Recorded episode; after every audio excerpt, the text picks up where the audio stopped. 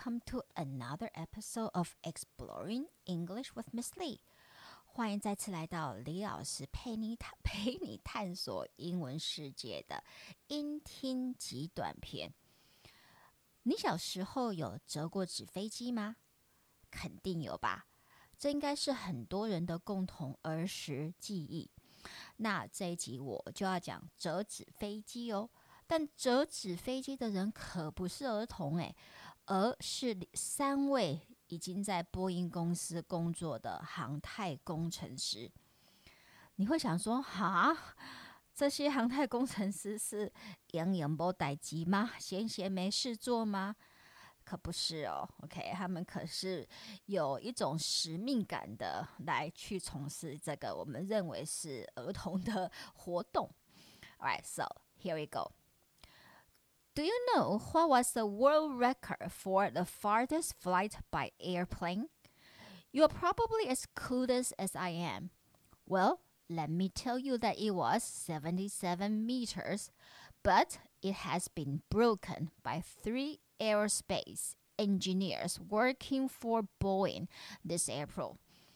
Their paper airplane flew a total of 88 meters almost the length of an American football field.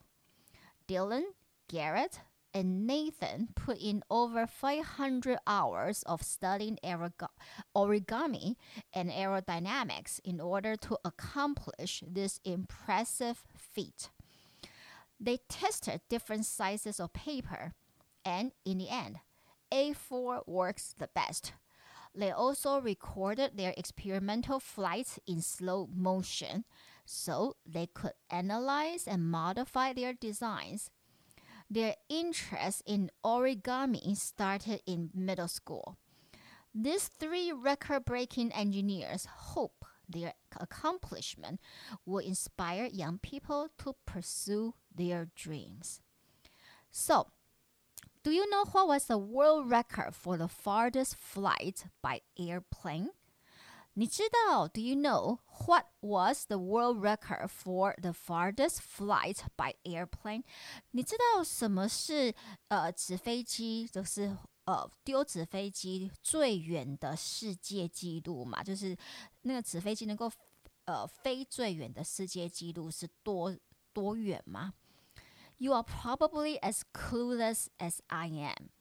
Clueless 就是代表无知、没有线索、不知道的。我说你有可能，you are probably as clueless as I am，跟我一样完全不知道。Well, let me tell you that it was seventy-seven meters. 好，那让我跟你讲吧。之前的世界纪录是七十七公尺，but it has been broken by three aerospace engineers.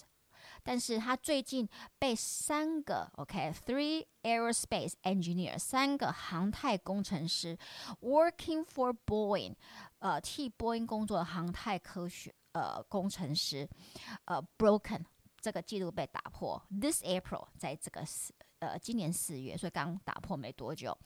but it has been broken by three aerospace engineers working for Boeing this April. Their paper airplane flew a total of 88 meters. 他们的纸飞机 flew a total of 88 meters，飞了总共 a total of 总共88 meters 八十八公尺。Almost the length of an American football field almost 几乎 the length 长度 of an American football field 几乎是一个美式橄榄球场的长度。Dylan, Garrett, and Nathan put in over 500 hours。这三位工程师名为 Dylan, Garrett, and Nathan put in over 500 hours。他们投入了超过五百个小时 of studying origami。 五百多个小时去研究 origami，就是日本的折纸艺术。OK，origami and aerodynamics。除了研究折纸，他们还研究了航空动力学。OK，原本就是他们自己的本业。In order to accomplish this impressive feat，只为了想要完成这个 impressive、令人印象深刻的 feat 攻击成就。They tested different sizes of paper. 他们尝试了 different sizes of paper，不同大小尺寸的纸张。And in the end，最终 A4 paper works the best。最后他们发现 A 四纸，OK，其实是最呃能够飞最远的。They also recorded their experimental flight in slow motion. 他们还有记录，OK，就是用摄影机去记录。They also recorded their experimental flight。他们记录了拍摄他们的实验飞行。in slow motion，用慢速度的方式去拍摄，OK，so they could analyze，这样他们才可以去分析，and modify their designs，他们可以去分析，还有去改善，呃，修改他们的设计。Their interest in origami started in middle school。其实这三个航太工程师，他们对于折纸的兴趣在国中就开始了。Their interest in origami started in middle school. And these three record-breaking engineers 而这三个破世界纪录的工程师，hope their accomplishment will inspire young people。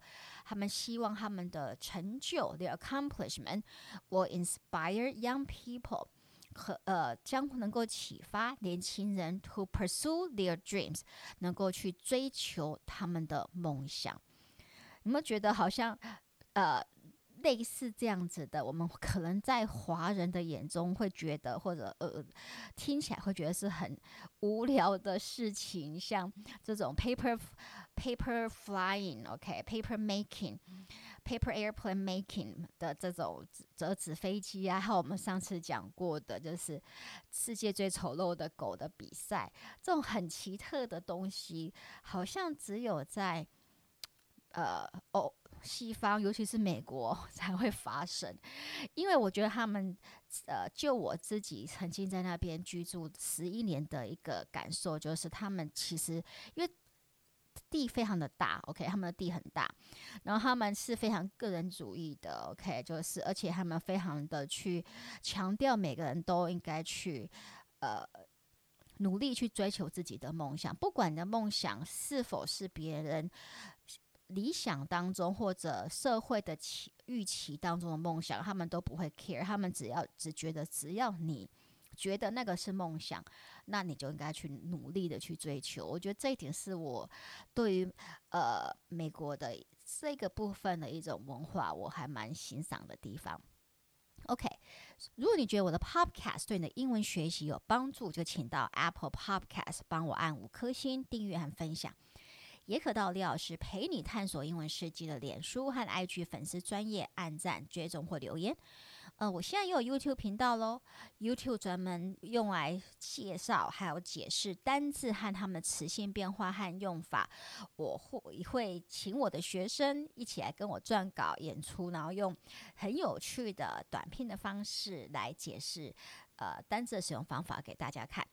所以，请大家搜寻李老师陪你探索英文世界的 YouTube 频道，然后帮我订阅喽。